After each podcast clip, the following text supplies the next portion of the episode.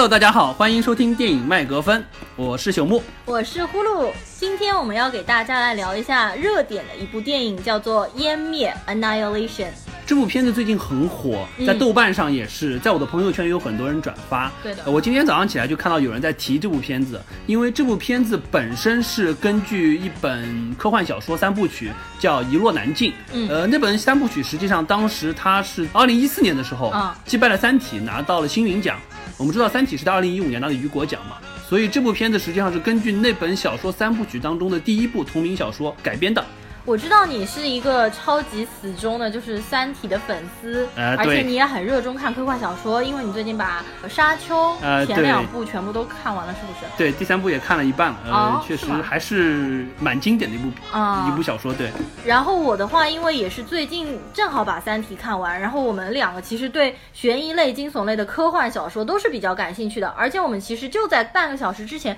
刚刚把《湮灭》看完，其实观感和去年的那一部我们两个人都比较喜欢的《降临》，实际上风格也是有一点相像的。对，但是《降临》的话，我实打实说，它是一部科幻片，而且是一部呃科幻程度还比较硬的科幻片。虽然节奏有点慢，嗯，但是这一部的话，我个人感觉啊，呃，它不是作为一部纯科幻片的，至少它科幻的成分比较软，它更多的是以惊悚和悬疑的成分来主导剧情的发展，可能带还带有一些哲学思考的问题。那因为朽木它的话是读生物医学读到博士了，所以说对。的，他可能对这部电影的吐槽啊各方面比较多，但是我不是学理科的，所以我看这部电影的时候带的就是一个单纯的影迷的身份去看的，所以我觉得这部电影其实还不错。那要不我们先来把这部电影的剧情稍微讲一下吧。呃，可以。呃，首先我说一下这个名字啊，为什么叫湮灭啊？实际上，湮灭这个词，大家更熟知的是什么？就是说，在物理学上，呃，正物质和反物质碰撞了之后，会相当于是物质的消失，会产生能量，这个过程我们叫做湮灭。这个也是就是相对论中非常著名的一点，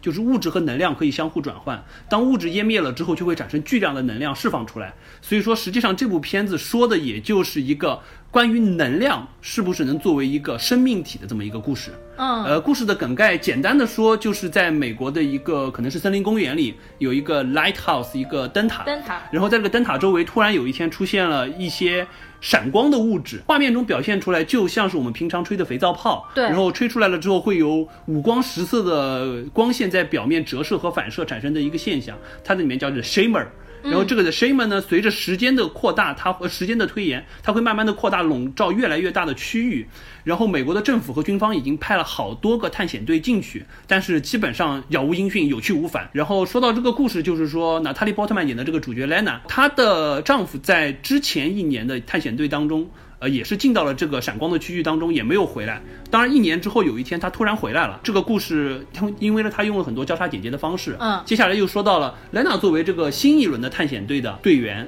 随着一帮全是女性组成的探险队员，进到了这个闪光的区域当中去，去往那个灯塔进发，去寻找这一切的谜团到底是怎么回事儿。大概就是说的这么一个故事。这部电影的其实一个看点啊，其实非常少见的科幻片当中，全部都有女性作为主角来出演的这部电影，而且这五位女性其实分别扮演了，比如说生物学家、心理学家、探险家。对，就各司其职的状态。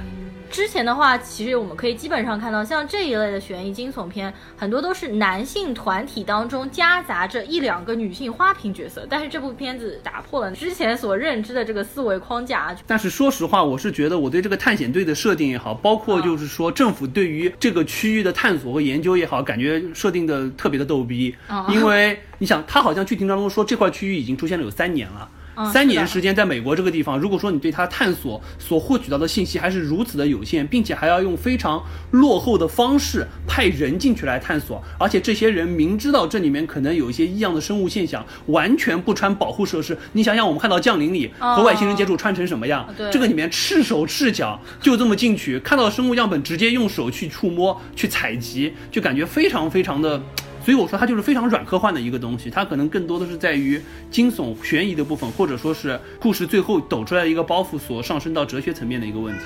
在科幻角度看，感觉特别着急，让我看了特别着急，因为我会想到我做实验的时候，如果说我是这样子去做接触这些生物体的话，嗯那立马就被老板辞退了，你知道吗？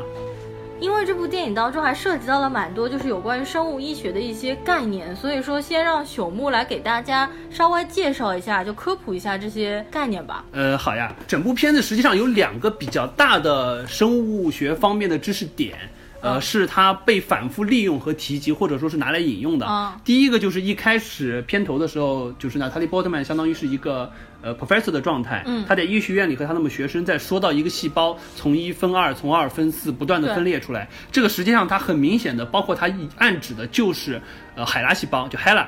啊，包括他在后面，他实际上有提到他看了一本书，叫《永生的海拉》，这也是当时我记不清，可能是在一五年还这个是一六年书实。际上只是在电影当中非常一闪而过的一个片段。对对，吧它会有一个封面她是秀到这本和她丈夫。两个人坐在沙发上面的时候，她在看的一本书。如果你不是跟我讲，我根本没压根没有注意到对对对，这个画面。我觉得这个可能是就是说，因为我是这个专业，所以我对这本对包括这本书我也去看过，因为这本书实际上好像是在一六年的时候特别火，它是叫 Rebecca 斯科鲁特那个作家写的。呃，海拉细胞实际上是一个什么样的事情呢？在一九五一年的时候，有一个黑人女性，她是死于宫颈癌，嗯然后当时科学家就把她的宫颈癌细胞取下来了之后，在体外培养，并且建成了第一株在体外可以无限繁殖的永生的癌症细胞系。之后呢，实际上在大量的实验室里都用这个细胞，因为它可以不断的分裂、不断的增殖，嗯就会有很多这些癌细胞在这里。我们可以通过它去研究一些基于细胞学方面的生命的本质。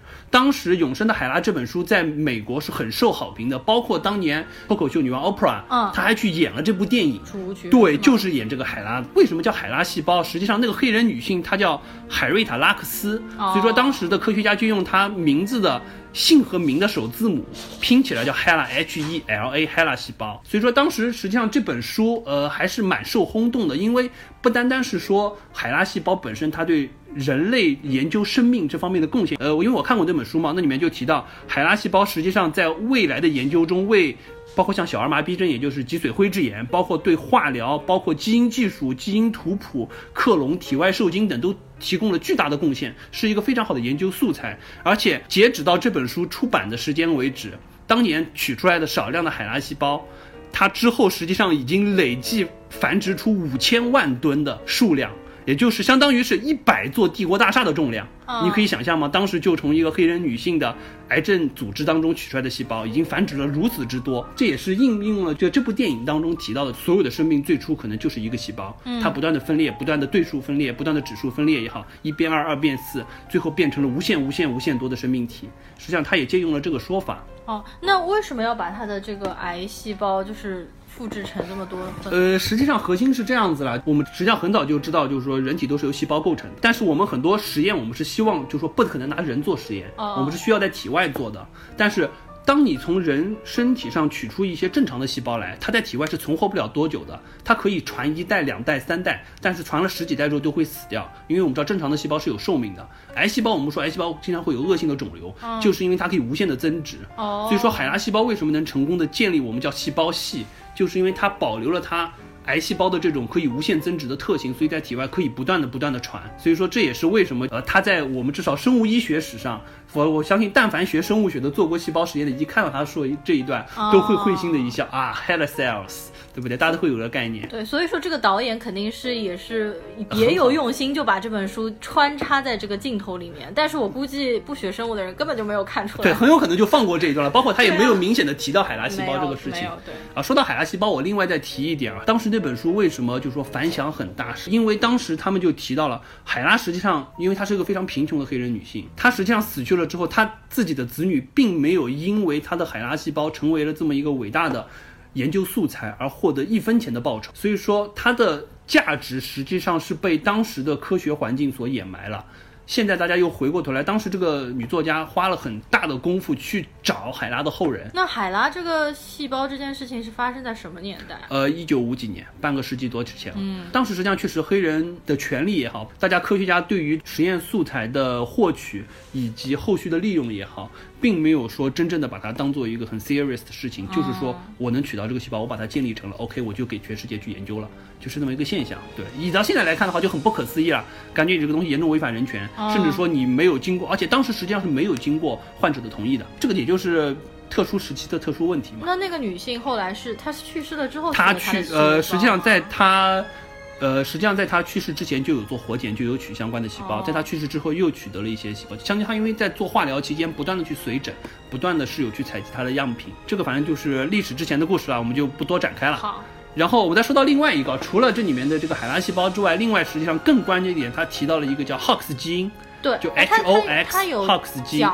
对它很明显对他很明显的说了这是 Hox gene，、哦因为就是他们在进到那个闪光区域，看到那些长得像人形的植物的时候，黑人的女的科学家就说，你如果说去验一下你自己的样品，你会发现你的样本当中一定也有和他们同样的基因，他们就结了 Hox gene。他这边引用了 Hox gene 是想说一个什么事情呢？这个可能要稍微扯远一点，大家都知道进化论。达尔文的进化论实际上现在基本上业界都会公认它是一个比较站得住的理论。当然，进化论在解释很多问题上都会非常好的去印证我们实验得到的结果，但是在它的论证的过程当中，当时有过一段时间有一个非常致命的问题，它解释不了。进化论提的是什么？就是说物竞天择，物种的进化是在漫长的历史过程和自然选择的过程中一点点形成的。如果说没有大的地质变化，或者说是一些特殊的原因，那么你生物的进化应该是一个相对比较线性的过程。但是我们知道，非常有一个非常著名的叫做寒武纪生物大爆炸。寒武纪是在大概距今可能五亿五亿多年前的一个可能时间跨度一千万年的一个阶段。这个阶段为什么叫生物纪大爆炸？因为我们知道生物学分类，我们把生物分成门纲、目科、属种，基本上是按照这个级别来分。但是基本上在寒武纪的短短的一千多年的时间之内，我们现行知道所有的动物学上分类的门。全部在这个时间出现了，就像是我们说的上帝造物一样。嗯，短短的这么一小段的地质年代期间，所有我们能想象到的、现在能见到的，或者说已经灭绝的生物的物种的大体轮廓框架都已经有了。这个道理上来说，你在进化上是站不通的。站不住的，因为你进化一定是，比如说我今天先有了，比如说脊索动物门，或者说我之前今天先有了节肢动物门，一点点的进化到软体动物门这样子的一个过程，不可能说在一夜之间全部都出现，这感觉像上帝造人一个感觉。所以说这个当时是进化论上一直去解决不了的一个问题，你没有办法解释为什么会出现这个大爆炸的现象。当然后来随着遗传学的发展，大家发现就是在动物体上是有一种这个叫 Hox 基因，这个电影当中也提到了，它实际上是控制生物体外观表现的一个重要的基因。它只要进行少量的碱基的修饰，或者说是基因的重排，就可以使本来可能是一个昆虫，结果就变成了一个章鱼，或者说形态就变成了一条鱼的这种状态。哦，它会有一个，相当于是我只要对这一块区域做小范围的修整，也许在这个地质年代，就是这些基因发生了大量突变，瞬间就产生了我们现在看到的各种各样奇千奇百怪、各种门类的动物分类。所以说，实际上这个是它引用了这么一个概念，也就是说，Hox 基因实际上对于物种的形态的变化有非常强的决定作用，也是可能我想吐槽的一点。电影当中他想说的就是说，那个植物获得了人类的 Hox gene，所以说外貌变得就像人类一样吗？是，它实际上是借用了这么一个说法，相当于是他把 Hox 基因的能力无限扩大化。哦哦，感觉好像就它已经不牵扯到是生命体这个东西了，它只是说，只要这个外星的嗯。energy 也好、life 也好，它只要获取了 Hox 基因之后，它就可以任意改变它的形状，哎就像是什么，就像是我们看到的那种机器人可以任意改变自己的外形，就像我们看《终结者》里面的那种液体金属一样，哦。或者说是那种呃，我们经常看到外星那种可以任意变换自己形态的这种不可能的生物也好，我觉得这个可能也是，就是大家会提嘛，说呃，但凡受到现代西方医学和生物学体系教育的人，千万不要带着固有的观念来看这部片子当中对于一些现代医学概念的引用，因为它完全是超出了这个概念，只是说把它借用它的理念去放大化而已。所以我觉得这块我看的特别别扭，你知道吗？好的，我们感觉刚刚其实听朽木讲了一堂生物讲座啊。扯得有点远啊。嗯，我们再回到这部电影来说吧，就是这部电影的结尾，实际上它是一个开放性的结尾，对不对？Lena 最后到底有没有真的是她本体回来的 Lena，还是那个被复制了的 Lena 回来，对吧？对，然后还有她的丈夫 Kane 是不是也是原本的这个丈夫本身？对，因为最后他俩拥抱了之后，眼睛中都有一些能量的闪光在那里，所以说相当于是给我们留下了一个可以去讨论的空间啊。嗯，呃，你觉得是怎么样？就我个人现在的认知来觉得，我其实一般性都是属于那种比较阴谋论的，喜欢是那种 bad ending，所以我觉得这部电影其实到最后就是一个 bad ending，或者说对于他们这个外星生物来说是一个 good ending。我觉得这两个人都不是原本的自己，就都是被对，都是被已。经被那个外星生物能量体给弄过了那个之后的外星生物了，也不知道这个东西是什么。她老公的话，我觉得非常明显，因为她老公已经在那个 VCR 录像带里面，对，拿着那个就是自焚了的那个，肯定是他本来的地本体肉体自焚掉了，然后出现在 VCR 后面出来看了一眼 VCR，那个一定是已经复制了他的那个外星生物，然后他又回到了现实生活中，而且现实生活中明显感觉他对这个家的环境是不熟悉的，他对女主角是完全陌生的，没有任何感情的，所以我非常有理由肯定她丈夫一定是假的。为什么我觉得 Lina 她也是假的呢？一个就是说，她最后跟她丈夫两个人相拥拥抱在一起，他们眼睛里面都闪出一种奇异的光，嗯，而且她和她的丈夫外星生物拥抱在一起的那个意思，就是想表达说，我们终于成功了，对我也是外星生物，你也是外星生物，我们才是这个。世界新的亚当与夏娃，我们下一步的任务就是来征服地球，就是要来湮灭人类的。我觉得这个是他们成功的一个表示。而且我们在电影当中看到娜塔莉波特曼演的那个角色，不是说他把那个外星生物用那个炸弹炸死了吗？但这只是他的一面之词，而且这个人很有可能就是外星生物。他跑到了地球之后，他对那个本尼迪克特王说的，这其实是他的谎言。所以，我我其实更相信结局是 bad ending，他们两个人一起最后联手毁灭掉世界啊之类的。这里我可能有一些不同的看法。首先，我觉得她老公那 Kane 肯定是外星生命来的，因为至少如果说他叙述的那段 VCR 是真的的话，很明显就是说，因为 VCR 也是他叙述来的嘛，建立在这个是真的基础之上，那么我觉得她老公一定是那个外星生命的复制体来的。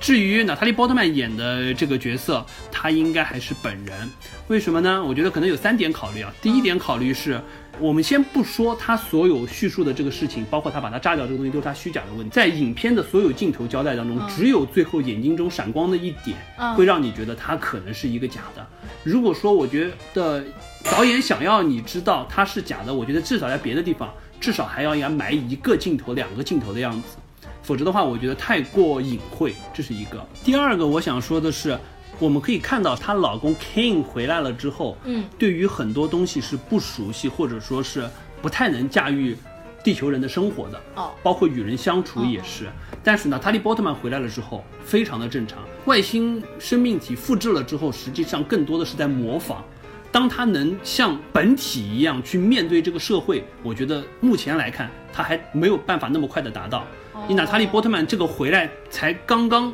相当于是刚刚回来的这么一个状态，就可以应付自如。我觉得还是他地球人本体的这么一个状态。最后我再说到他眼睛中闪光这一个点，我觉得更像是什么？更像是这个可能又牵扯到一个生物体会比较哲学层面的一个问题了。就这边实际上一直在探讨，这边就说这个整个的电影实际上就在探讨一个问题，就是生命是不是一定要以我们现在理解的以碳为基础的这么一个所谓的碳基生命也好。或者说，我们之前有考虑考虑过，像硅基生命也好，就像，呃，芯片组成的那种硅，二氧化硅的这种性质，因为硅和碳的，呃，化学结构上是有些类似的，是不是一定要以这种东西来作为生命本质的核心？嗯，它这里面的核心是，呃，生命的构造实际上是一团能量，嗯，也就是说，在相对论的角度，它把物质和能量是进行了划分的。生命本身，我们的定义是能进行新陈代谢的、可复制、可遗传、可进化的这么一种物种。但是实际上，它这里面把生命定义成一种，即使是一团 pure energy，一种纯粹的能量，只要它能和物质发生互动，并且产生一个物质实体，这个能量本身就是有生命的。因为物质和能量之间是一个可以相互转化、相互融洽的这么一个一个状态。从物理学角度上是这么一个状态。它在这里眼睛中的闪光，实际上并不是说你变成了我，你才能闪光，而是说因为我接触到了你。可能你的一部分已经进入到了我的体内，就像他们看到的一开始的那些第一批进去的人，他的肠子在自己的蠕动，包括那个那个女的很 strong 的那个黑人，他的他说他的指纹会动，包括就是说那个熊吃了他们杀了他们的队员了之后，把他的声带咬掉了之后，它就可以发出人类的声音。实际上就是在说这么一个过程。因为这个东西在生物学上我们知道，实际上我们知道所有的有氧呼吸，所有产生能量都是由于我们细胞中有一个叫线粒体，线粒体可以代谢能量产生。就代谢我们的一些，就是说有机物质产生能量。线粒体的诞生最早就认为是在非常古老的时候，有一种古生的细菌也好，或者说是一种古生的病菌也好，实际还是细菌啊，一种古生菌，它侵入到了细胞的体内，并且与我们现在知道的细胞产生了一个共存的现象，并且它现在就已经变成了一个非常重要的我们叫细胞器的概念，它就是一直长存在我们所有细胞的体内，变成了相当于是我们一个功能的一个细胞的器官。实际上本身它也是一个独立于细胞之外的东西，外来物种入侵进来的。所以说，感觉这个里面的这个外星生命的能量和现在就是说两位主角，尤其是娜塔莉·波特曼演的这个角色，实际上也发生了这么一个互动。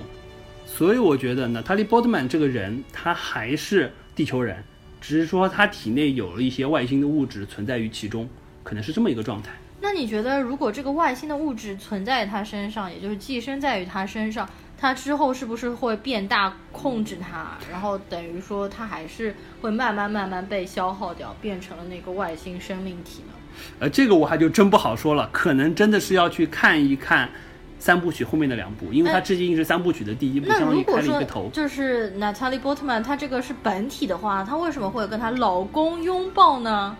这我觉得她可能也接受了她老公还是有一部分地球人的东西存在于。这个外星生命体体内，因为我们还是觉得她老公可能是外星生命的复制体，但是她本身也有相当多的自己的元素，相当于是还是一个共生的状态。还有一个就是，在他的描述当中，他不是把那个炸弹给了那个能量体的复制人吗？为什么那个能量体的复制人不但没有逃走，把这个炸弹扔掉，还把他这个炸弹一起带到了自己的老窝里面一起炸掉呢？这个我就不太清楚了。因为这个感觉好像，所以就感觉这个像是他编出来的。对，这个地方确实是有一点奇怪，但是你很难解释本身这个外星生命体来到地球的目的，或者说是他对于自己如何存活下去也好，或者说是存在下去也好，这个思考。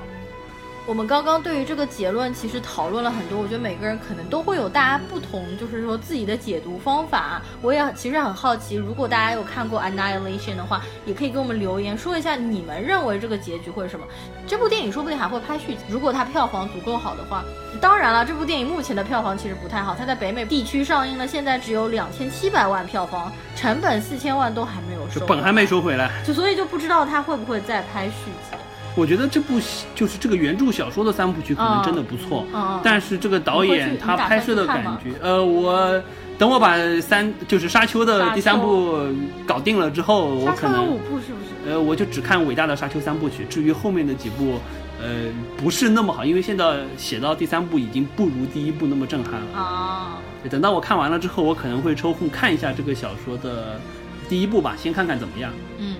那我觉得这部电影啊，有几个我留下非常印象深刻，然后我觉得比较出彩的点。因为其实整部电影它时间不长，它只有一个小时五十五分钟，而且前面一大半将近一个小时，实际上节奏都是非常沉闷、比较缓慢的，也没有任何比如说惊悚的点，或者唯一惊悚的点可能在前一个小时就是那个。半个多小时的鳄鱼、鳄鱼和熊这种对。怪兽出来的时候，其实我觉得那个地方非常惊悚，就是像你前面说的那个 Hawks Gene，是你说到 Hawks Gene 的时候，嗯，说到那个熊，然后它适应了，就是把人吃掉了之后。就会发出它的声音，对，那段特别可怕。就虽然我们是在大的电视机上面看，也不是说像影院这么大、这么震撼的音效，但是我其实看的有一点毛骨悚然。对，因为一个熊的特效做的非常女人的声音，就特别毛毛骨悚然。因为这两个事情从外表上面完全看不出来是有任何相关性的，而且这个熊的。面部实际上已经基本上全部都是白骨，然后他一张嘴还发出女人，就是你的好朋友的声音，在那边临死前的一个状态，特别可怕。然后第二个让我觉得蛮惊艳的是，到最后就是娜塔莉波特曼在山洞里面那团能量物质慢慢形成娜塔莉波特曼的形象，然后在那边复制她的形态，我觉得那一块也非常的可怕，没有五官。所以这部片子实际上真的是一部以惊悚为主要元素的、带有科幻和哲理思考的一部片子。